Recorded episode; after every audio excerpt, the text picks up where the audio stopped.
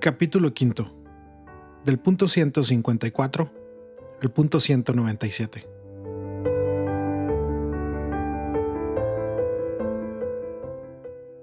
La mejor política.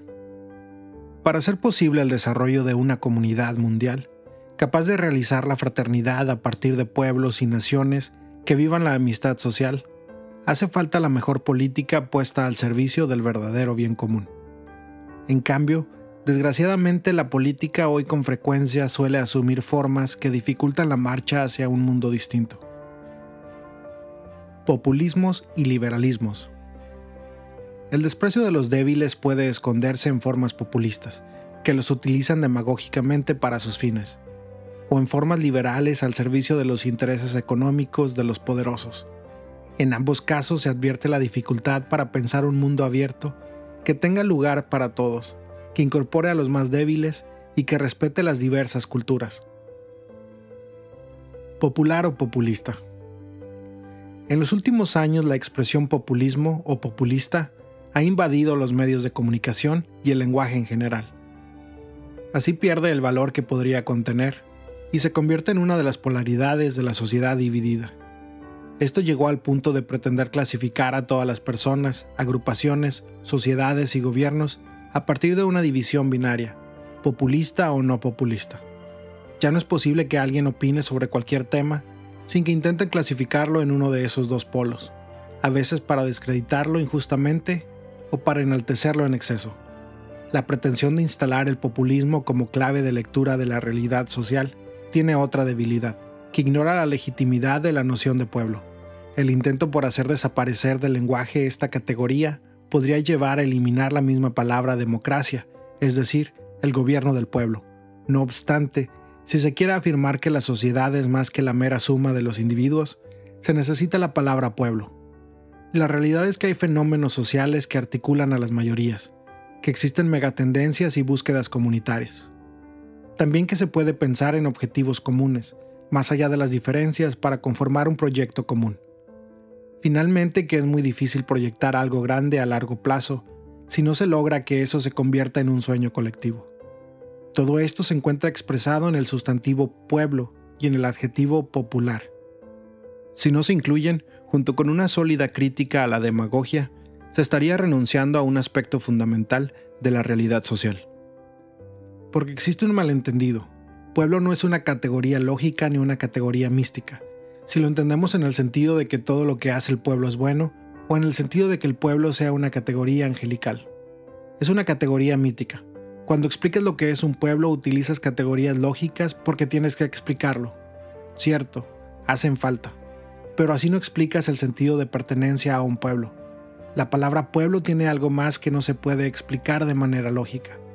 Ser parte de un pueblo es formar parte de una identidad común, hecha de lazos sociales y culturales. Y esto no es algo automático, sino todo lo contrario. Es un proceso lento, difícil, hacia un proyecto común. Hay líderes populares capaces de interpretar el sentir de un pueblo, su dinámica cultural y las grandes tendencias de una sociedad. Aglutinando y conduciendo, puede ser la base para un proyecto duradero de transformación y crecimiento que implica también la capacidad de ceder lugar a otros en pos del bien común, pero deriva en insano populismo cuando se convierte en la habilidad de alguien para cautivar en orden a instrumentalizar políticamente la cultura del pueblo, con cualquier signo ideológico, al servicio de su proyecto personal y de su perpetuación en el poder. Otras veces busca sumar popularidad exacerbando las inclinaciones más bajas y egoístas de algunos sectores de la población. Esto se agrava cuando se convierte, con formas groseras o sutiles, en un avasallamiento de las instituciones y de la legalidad. Los grupos populistas cerrados desfiguran la palabra pueblo, puesto que en realidad no hablan de un verdadero pueblo. En efecto, la categoría de pueblo es abierta. Un pueblo vivo, dinámico y con futuro es el que está abierto permanentemente a nuevas síntesis incorporando al diferente. No lo hace negándose a sí mismo, pero sí con la disposición a ser movilizado, cuestionado, ampliado, enriquecido por otros y de ese modo puede evolucionar. Otra expresión de la degradación de un liderazgo popular es el inmediatismo. Se responde a exigencias populares en orden a garantizarse votos o aprobación, pero sin avanzar en una tarea ardua y constante que genere a las personas los recursos para su propio desarrollo, para que puedan sostener su vida con esfuerzo y su creatividad. En esta línea dije claramente que estoy lejos de proponer un populismo irresponsable. Por una parte, la superación de la inequidad supone el desarrollo económico, aprovechando las posibilidades de cada región y asegurando así una equidad sustentable. Por otra parte, los planes asistenciales que atienden ciertas urgencias solo deberían pensarse como respuestas pasajeras. El gran tema es el trabajo, lo verdaderamente popular porque promueve el bien del pueblo. Es asegurar a todos la posibilidad de hacer brotar las semillas que Dios ha puesto en cada uno, sus capacidades, su iniciativa, sus fuerzas. Esa es la mejor ayuda para un pobre, el mejor camino hacia una existencia digna. Por ello insisto en que ayudar a los pobres con dinero debe ser siempre una solución provisoria para resolver urgencias. El gran objetivo debería ser siempre permitirles una vida digna a través del trabajo. Por más que cambien los mecanismos de producción, la política no puede renunciar al objetivo de lograr que la organización de una sociedad asegure a cada persona alguna manera de aportar sus capacidades y su esfuerzo. Porque no existe peor pobreza que aquella que priva del trabajo y de la dignidad del trabajo. En una sociedad realmente desarrollada, el trabajo es una dimensión irrenunciable de la vida social, ya que no solo es un modo de ganarse el pan, sino también un cauce para el crecimiento personal, para establecer relaciones sanas, para expresarse a sí mismo, para compartir dones, para sentirse corresponsable en el perfeccionamiento del mundo y en definitiva para vivir como pueblo. Valores y límites de las visiones liberales. La categoría de pueblo que incorpora una valoración positiva de los lazos comunitarios y culturales suele ser rechazada por las visiones liberales individualistas, donde la sociedad es considerada una mera suma de intereses que coexisten. Hablan de respeto a las libertades, pero sin la raíz de una narrativa común. En ciertos contextos es frecuente acusar de populistas a todos los que defiendan los derechos de los más débiles de la sociedad. Para estas visiones, la categoría de pueblo es una mitificación de algo que en realidad no existe. Sin embargo, aquí se crea una polarización innecesaria, ya que ni la idea de pueblo ni la de prójimo son categorías puramente míticas o románticas que excluyan o desprecian la organización social, la ciencia y las instituciones de la sociedad civil. La caridad reúne ambas dimensiones, la mítica y la institucional, puesto que implica una marcha eficaz de transformaciones de la historia que exige incorporarlo principalmente todo las instituciones, el derecho, la técnica, la experiencia, los aportes profesionales, el análisis científico, los procedimientos administrativos, porque no hay de hecho vida privada si no es protegida por un orden público. Un hogar cálido no tiene intimidad si no es bajo la tutela de la legalidad, de un estado de tranquilidad fundado en la ley y en la fuerza, y con la condición de un mínimo de bienestar asegurado por la división del trabajo, los intercambios comerciales, la justicia social y la ciudadanía política. La verdadera caridad es capaz de incorporar todo esto en su entrega, y sí debe expresarse en el encuentro persona a persona. También es capaz de llegar a una hermana o a un hermano lejano e incluso ignorado, a través de los diversos recursos que las instituciones de una sociedad organizada, libre y creativa son capaces de generar. Si vamos al caso, aún el buen samaritano necesitó de la existencia de una posada que le permitiera resolver lo que él solo en ese momento no estaba en condiciones de asegurar. El amor al prójimo es realista y no desperdicia nada que sea necesario para una transformación de la historia que beneficie a los últimos. De otro modo, a veces se tienen ideologías de izquierda o pensamientos sociales, junto con hábitos individualistas y procedimientos ineficaces que solo llegan a unos pocos. Mientras tanto, la multitud de los abandonados queda a merced de la posible buena voluntad de algunos. Esto hace ver que es necesario fomentar no únicamente una mística de la fraternidad, sino al mismo tiempo una organización mundial más eficiente para ayudar a resolver los problemas acuciantes de los abandonados que sufren y mueren en los países pobres. Esto a su vez implica que no hay una sola salida posible, una única metodología aceptable, una receta económica que pueda ser aplicada igualmente por todos, y supone que aún la ciencia más rigurosa pueda proponer caminos diferentes. Todo esto podría estar colgado de alfileres si perdemos la capacidad de advertir la necesidad de un cambio en los corazones humanos, en los hábitos y en los estilos de vida. Es lo que ocurre cuando la propaganda política, los medios y los constructores de opinión pública persisten en fomentar una cultura individualista e ingenua ante los intereses económicos desenfrenados y la organización de las sociedades al servicio de los que ya tienen demasiado poder. Por eso, mi crítica al paradigma tecnocrático no significa que solo intentando controlar sus excesos podremos estar asegurados, porque el mayor peligro no reside en las cosas, en las realidades materiales, en las organizaciones, sino en el modo como las personas las utilizan. El asunto es la fragilidad humana, la tendencia constante al egoísmo humano que forma parte de aquello que la tradición cristiana llama concupiscencia, la inclinación del ser humano a encerrarse en la inmanencia de su propio yo, de su grupo, de sus intereses mezquinos. Esa concupiscencia no es un defecto de esta época, existió desde que el hombre es hombre y simplemente se transforma, adquiere diversas modalidades en cada siglo y finalmente utiliza los instrumentos que el momento histórico pone a su disposición. Pero es posible dominarla con la ayuda de Dios. La tarea educativa, el desarrollo de hábitos solidarios, la capacidad de pensar la vida humana más integralmente, la hondura espiritual, hacen falta para dar calidad a las relaciones humanas, de tal modo que sea la misma sociedad la que reaccione ante sus inequidades, sus desviaciones, los abusos de los poderes económicos, tecnológicos, políticos o mediáticos. Hay visiones liberales que ignoran este factor de la fragilidad humana e imaginan un mundo que responde a un determinado orden, que por sí solo podría asegurar el futuro y la solución de todos los problemas.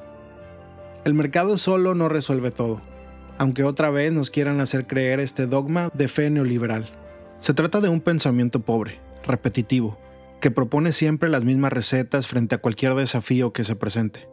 El neoliberalismo se produce a sí mismo sin más, acudiendo al mágico derrame o goteo, sin nombrarlo, como único camino para resolver los problemas sociales.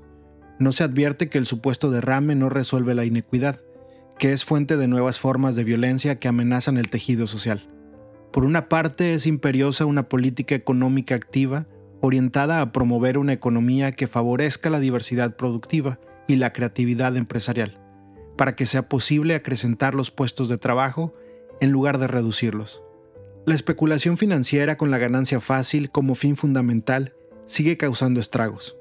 Por otra parte, sin formas internas de solidaridad y de confianza recíproca, el mercado no puede cumplir plenamente su propia función económica. Hoy, precisamente esta confianza ha fallado el fin de la historia no fue tal, y las recetas dogmáticas de la teoría económica imperante mostraron no ser infalibles. La fragilidad de los sistemas mundiales frente a las pandemias ha evidenciado que no todo se resuelve con la libertad de mercado y que además de rehabilitar una sana política que no esté sometida al dictado de las finanzas, tenemos que volver a llevar la dignidad humana al centro y que sobre ese pilar se construyan las estructuras sociales alternativas que necesitamos. En ciertas visiones economicistas cerradas y monocromáticas, no parecen tener lugar, por ejemplo, los movimientos populares, que aglutinan a desocupados, trabajadores precarios e informales y a tantos otros que no entran fácilmente en los cauces ya establecidos. En realidad, estos gestan variadas formas de economía popular y de producción comunitaria. Hace falta pensar en la participación social, política y económica de tal manera que incluya a los movimientos populares, y anime las estructuras de gobierno locales, nacionales e internacionales con ese torrente de energía moral que surge de la incorporación de los excluidos en la construcción del destino común. Y a su vez es bueno promover que estos movimientos, estas experiencias de solidaridad que crecen desde abajo, desde el subsuelo del planeta, confluyan, estén más coordinadas, se vayan encontrando, pero sin traicionar su estilo característico, porque ellos son sembradores de cambio, promotores de un proceso en el que confluyen millones de acciones grandes y pequeñas, encadenadas creativamente como en una poesía. En este sentido son poetas sociales, que trabajan, proponen, promueven y liberan a su modo. Con ellos será posible un desarrollo humano integral que implica superar esa idea de las políticas sociales concebidas como una política hacia los pobres, pero nunca con los pobres, nunca de los pobres y mucho menos inserta en un proyecto que reunifique a los pueblos. Aunque molesten, aunque algunos pensadores no sepan cómo clasificarlos, hay que tener la valentía de reconocer que sin ellos la democracia se atrofia, se convierte en un nominalismo, una formalidad, pierde representatividad. Se va desencarnando porque deja afuera al pueblo en su lucha cotidiana por la dignidad, en la construcción de su destino. El poder internacional. Me permito repetir que la crisis financiera de 2007 a 2008 era la ocasión para el desarrollo de una nueva economía más atenta a los principios éticos y para una nueva regulación de la actividad financiera especulativa y de la riqueza ficticia. Pero no hubo una reacción que llevara a repensar los criterios obsoletos que siguen rigiendo al mundo.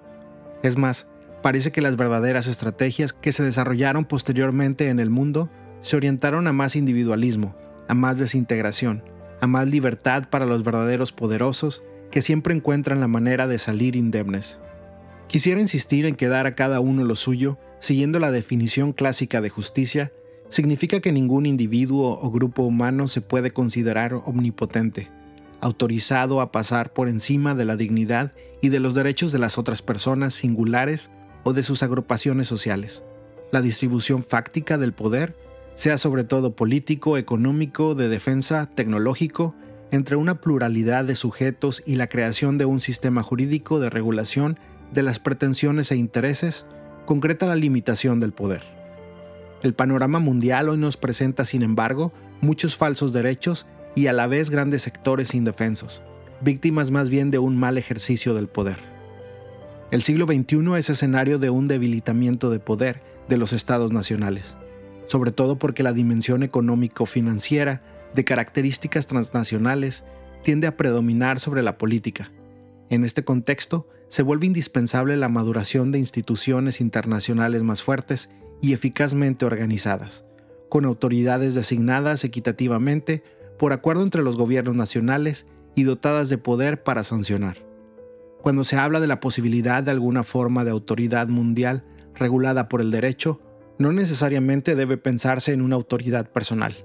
Sin embargo, al menos debería incluir la gestación de organizaciones mundiales más eficaces, dotadas de autoridad para asegurar el bien común mundial, la erradicación del hambre y la miseria, y la defensa cierta de los derechos humanos elementales. En esta línea recuerdo que es necesaria una reforma, tanto de la Organización de las Naciones Unidas como de la arquitectura económica y financiera internacional, para que se dé una concreción real al concepto de familia de naciones.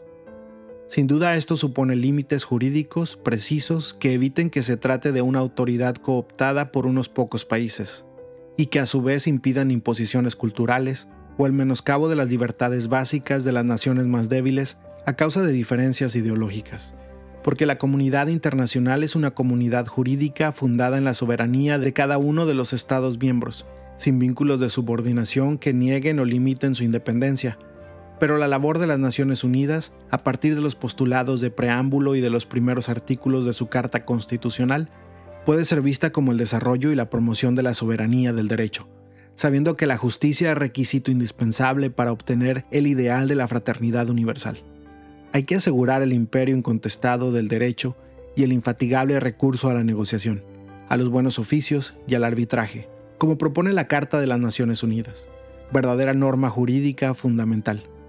Es necesario evitar que esta organización sea deslegitimizada porque sus problemas o deficiencias pueden ser afrontados y resueltos conjuntamente. Hacen falta valentía y generosidad en orden a establecer libremente determinados objetivos comunes y asegurar el cumplimiento en todo el mundo de algunas normas básicas. Para que esto sea realmente útil, se debe sostener la exigencia de mantener los acuerdos suscritos, pacta sunt servanda, de manera que se evite la tentación de apelar al derecho de la fuerza más que a la fuerza del derecho. Esto requiere fortalecer los instrumentos normativos para la solución pacífica de las controversias, de modo que se refuercen su alcance y su obligatoriedad. Entre estos instrumentos normativos deben ser favorecidos los acuerdos multilaterales entre los estados, porque garantizan mejor que los acuerdos bilaterales el cuidado de un bien común realmente universal y la protección de los estados más débiles. Gracias a Dios tantas agrupaciones y organizaciones de la sociedad civil ayudan a paliar las debilidades de la comunidad internacional. Su falta de coordinación en situaciones complejas, su falta de atención frente a derechos humanos fundamentales y a situaciones muy críticas de algunos grupos. Así adquiere una expresión concreta el principio de subsidiariedad, que garantiza la participación y la acción de las comunidades y organizaciones de menor rango, las que complementan la acción del Estado. Muchas veces desarrollan esfuerzos admirables pensando en el bien común y en algunos de sus miembros llegan a realizar gestos verdaderamente heroicos que muestran de cuánta belleza todavía es capaz nuestra humanidad. Una caridad social y política. Para muchos, la política hoy es una mala palabra, y no se puede ignorar que detrás de este hecho están a menudo los errores, la corrupción, la ineficiencia de algunos políticos. A esto se añaden las estrategias que buscan debilitarla, reemplazarla por la economía o dominarla con alguna ideología. Pero ¿puede funcionar el mundo sin política? ¿Puede haber un camino eficaz hacia la fraternidad universal y la paz social sin una buena política? La política que se necesita.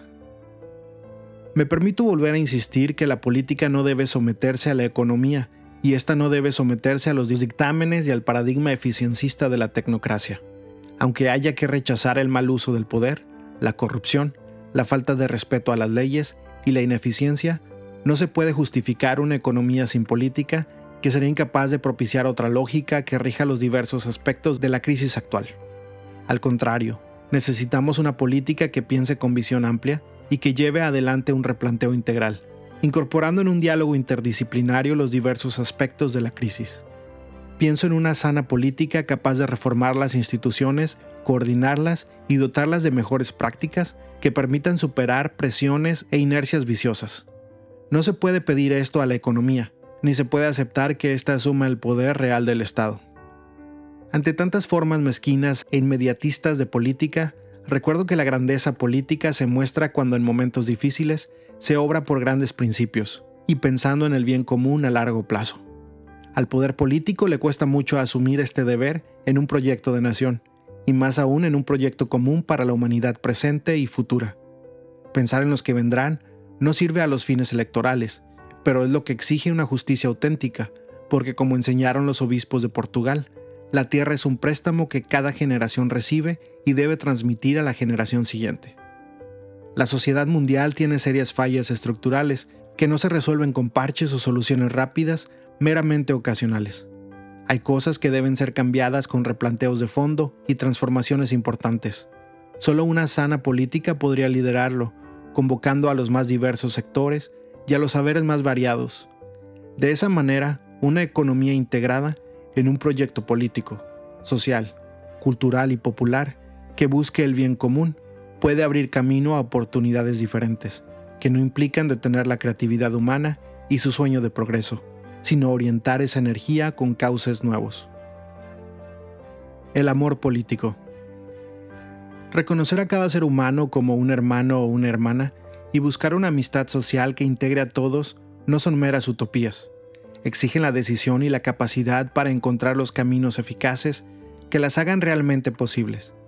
Cualquier empeño en esta línea se convierte en un ejercicio supremo de la caridad, porque un individuo puede ayudar a una persona necesitada, pero cuando se une a otros para generar procesos sociales de fraternidad y de justicia para todos, entra en el campo de la más amplia caridad, la caridad política. Se trata de avanzar hacia un orden social y político cuya alma sea la caridad social. Una vez más convoco a rehabilitar la política, que es una altísima vocación. Es una de las formas más preciosas de la caridad, porque busca el bien común. Todos los compromisos que brotan de la doctrina social de la Iglesia provienen de la caridad, que según la enseñanza de Jesús, es la síntesis de toda la ley. Esto supone reconocer que el amor lleno de pequeños gestos de cuidado mutuo es también civil y político, y se manifiesta en todas las acciones que procuran construir un mundo mejor. Por esa razón, el amor no solo se expresa de relaciones íntimas y cercanas, sino también en las macrorelaciones como las relaciones sociales, económicas y políticas. Esta caridad política supone haber desarrollado un sentido social que supera toda mentalidad individualista.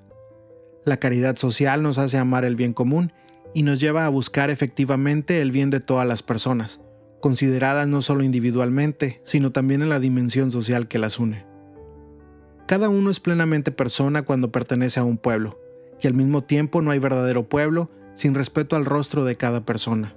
Pueblo y persona son términos correlativos, sin embargo, hoy se pretende reducir las personas a individuos, fácilmente dominables por poderes que miran a intereses espurios. La buena política busca caminos de construcción de comunidades en los distintos niveles de la vida social, en orden a reequilibrar y reorientar la globalización para evitar sus efectos disgregantes. Amor efectivo. A partir del amor social, es posible avanzar hacia una civilización del amor a la que todos podamos sentirnos convocados. La caridad, con su dinamismo universal, puede construir un mundo nuevo, porque no es un sentimiento estéril, sino la mejor manera de lograr caminos eficaces de desarrollo para todos. El amor social es una fuerza capaz de suscitar vías nuevas para afrontar los problemas del mundo de hoy y para renovar profundamente desde su interior las estructuras, organizaciones sociales y ordenamientos jurídicos. La caridad está en el corazón de toda vida social sana y abierta. Sin embargo, hoy se afirma fácilmente su irrelevancia para interpretar y orientar las responsabilidades morales. Es mucho más que sentimentalismo subjetivo, si es que está unida al compromiso con la verdad, de manera que no sea presa fácil de las emociones y las opiniones contingentes de los sujetos. Precisamente su relación con la verdad facilita a la caridad su universalismo y así evita ser relegada a un ámbito de relaciones reducido y privado. De otro modo, será excluida de los proyectos y procesos para construir un desarrollo humano de alcance universal, en el diálogo entre saberes y operatividad. Sin la verdad, la emotividad se vacía de contenidos relacionales y sociales. Por eso la apertura a la verdad protege a la caridad de una falsa fe que se queda sin su horizonte humano y universal. La caridad necesita la luz de la verdad que constantemente buscamos, y esta luz es simultáneamente la de la razón y la de la fe, sin relativismos. Esto supone también el desarrollo de las ciencias y su aporte insustituible para encontrar los caminos concretos y más seguros para obtener los resultados que se esperan. Porque cuando está en juego el bien de los demás, no bastan las buenas intenciones, sino lograr efectivamente lo que ellos y sus naciones necesitan para realizarse. La actividad del amor político. Hay un llamado amor ilícito, que son los actos que proceden directamente de la virtud de la caridad, dirigidos a personas y a pueblos. Hay además un amor imperado, aquellos actos de la caridad que impulsan a crear instituciones más sanas, regulaciones más justas, estructuras más solidarias. De ahí que sea un acto de caridad igualmente indispensable el esfuerzo dirigido a organizar y estructurar la sociedad de modo que el prójimo no tenga que padecer la miseria. Es caridad acompañar a una persona que sufre, y también es caridad todo lo que se realiza, aún sin tener contacto directo con esa persona, para modificar las condiciones sociales que provocan su sufrimiento. Si alguien ayuda a un anciano a cruzar un río, y eso es exquisita caridad, el político le construye un puente, y eso también es caridad. Si alguien ayuda a otro con comida, el político le crea una fuente de trabajo y ejercita un modo altísimo de la caridad que ennoblece su acción política. Los desvelos del amor. Esta caridad, corazón del espíritu de la política, es siempre un amor preferencial por los últimos, que está detrás de todas las acciones que se realizan a su favor. Solo con una mirada cuyo horizonte esté transformado por la caridad, que le lleva a percibir la dignidad del otro, los pobres son descubiertos y valorados en su inmensa dignidad, respetados en su estilo propio y en su cultura, y por lo tanto verdaderamente integrados en la sociedad. Esta mirada es el núcleo del verdadero espíritu de la política, desde allí los caminos que se abren son diferentes a los de un pragmatismo sin alma. Por ejemplo, no se puede abordar el escándalo de la pobreza promoviendo estrategias de contención que únicamente tranquilicen y conviertan a los pobres en seres domesticados e inofensivos. Qué triste ver cuando detrás de supuestas obras altruistas se reduce al otro a la pasividad. Lo que se necesita es que haya diversos cauces de expresión y de participación social. La educación está al servicio de ese camino, para que cada ser humano pueda ser artífice de su destino. Aquí muestra su valor el principio de subsidiariedad, inseparable del principio de solidaridad. Esto provoca la urgencia de resolver todo lo que atenta contra los derechos humanos fundamentales. Los políticos están llamados a preocuparse de la fragilidad, de la fragilidad de los pueblos y de las personas. Cuidar la fragilidad quiere decir fuerza y ternura, lucha y fecundidad en medio de un modelo funcionalista y privatista que conduce inexorablemente a la cultura del descarte. Significa hacerse cargo del presente en su situación más marginal y angustiante, y ser capaz de dotarlo de dignidad. Así ciertamente se genera una actividad intensa, porque hay que hacer lo que sea para salvaguardar la condición y dignidad de la persona humana. El político es un hacedor, un constructor con grandes objetivos, con mirada amplia, realista y pragmática aún más allá de su propio país. Las mayores angustias de un político no deberían ser las causadas por una caída en las encuestas, sino por no resolver efectivamente el fenómeno de la exclusión social y económica, con sus tristes consecuencias de trata de seres humanos, comercio de órganos y tejidos humanos, explotación sexual de niños y niñas, trabajo esclavo, incluyendo la prostitución, tráfico de drogas y de armas, terrorismo y crimen internacional organizado. Está la magnitud de estas situaciones y el grado de vidas inocentes que va cobrando, que hemos de evitar toda tentación de caer en un nominalismo declaracionista, con efecto tranquilizador en las conciencias. Debemos cuidar que nuestras instituciones sean realmente efectivas en la lucha contra todos estos flagelos. Esto se hace aprovechando con inteligencia los grandes recursos del desarrollo tecnológico. Todavía estamos lejos de una globalización de los derechos humanos más básicos. Por eso la política mundial no puede dejar de colocar entre sus objetivos principales e imperiosos el de acabar eficazmente con el hambre. Porque cuando la especulación financiera condiciona el precio de los alimentos, tratándolos como a cualquier mercancía, millones de personas sufren y mueren de hambre. Por otra parte, se desechan toneladas de alimentos. Esto constituye un verdadero escándalo.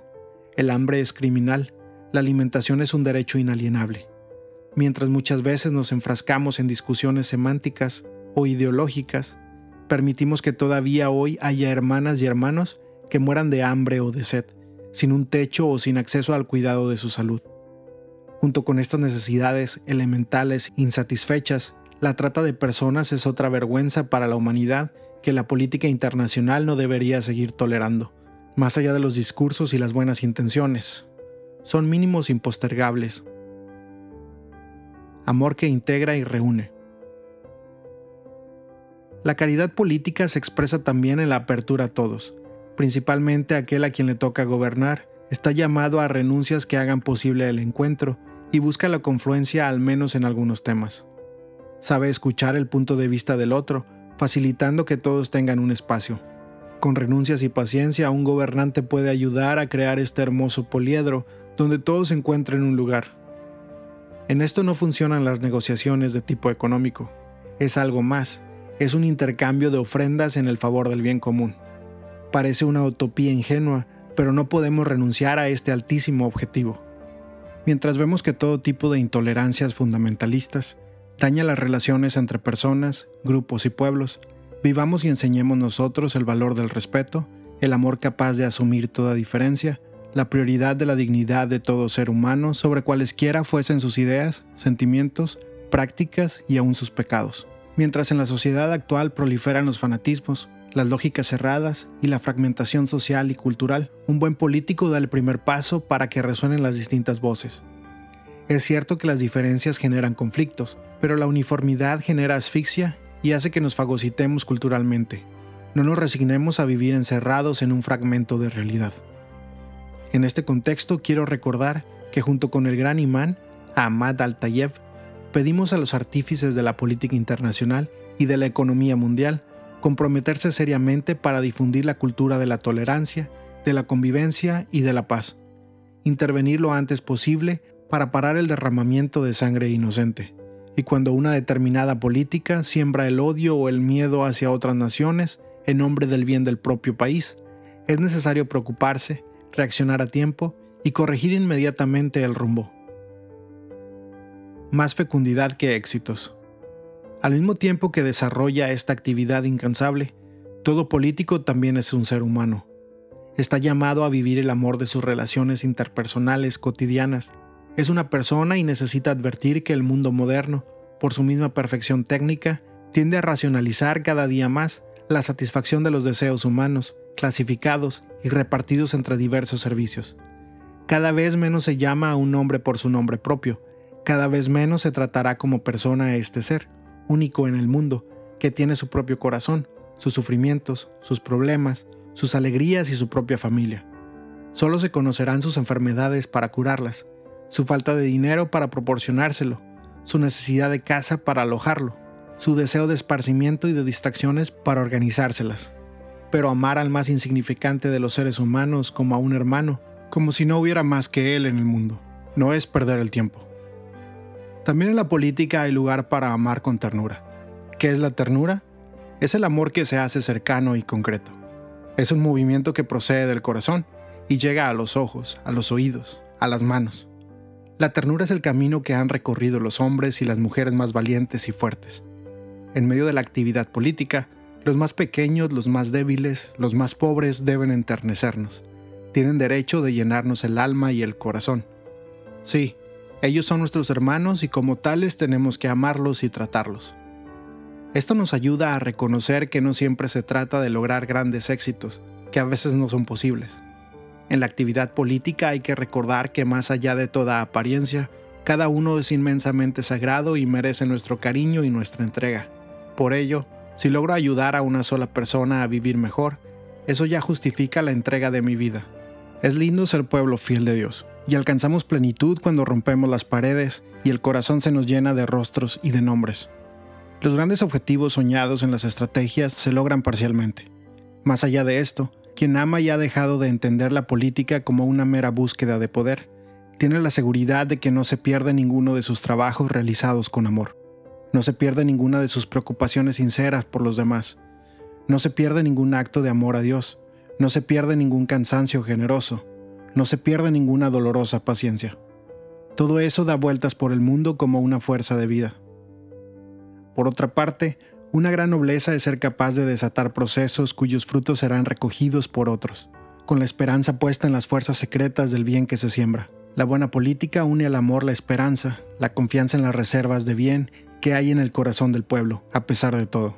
Por eso, la auténtica vida política, fundada en el derecho y en un diálogo leal, entre los protagonistas se renueva con la convicción de que cada mujer, cada hombre y cada generación encierran en sí mismo una promesa que puede liberar nuevas energías relacionales, intelectuales, culturales y espirituales. Vista de esta manera, la política es más noble que la apariencia, que el marketing, que distintas formas de maquillaje mediático. Todo eso lo único que logra sembrar es división y un escepticismo desolador incapaz de apelar a un proyecto común. Pensando en el futuro, algunos días las preguntas tienen que ser, ¿para qué? ¿Hacia dónde estoy apuntando realmente? Porque después de unos años, reflexionando sobre el propio pasado, la pregunta no será, ¿cuántos me aprobaron? ¿Cuántos me votaron? ¿Cuántos tuvieron una imagen positiva de mí? Las preguntas quizás dolorosas serán, ¿cuánto amor puse en mi trabajo? ¿En qué hice avanzar al pueblo? ¿Qué marca dejé en la vida de la sociedad? ¿Qué lazos reales construí? ¿Qué fuerzas positivas desaté? cuánta paz social sembré, qué provoqué en el lugar que se me encomendó.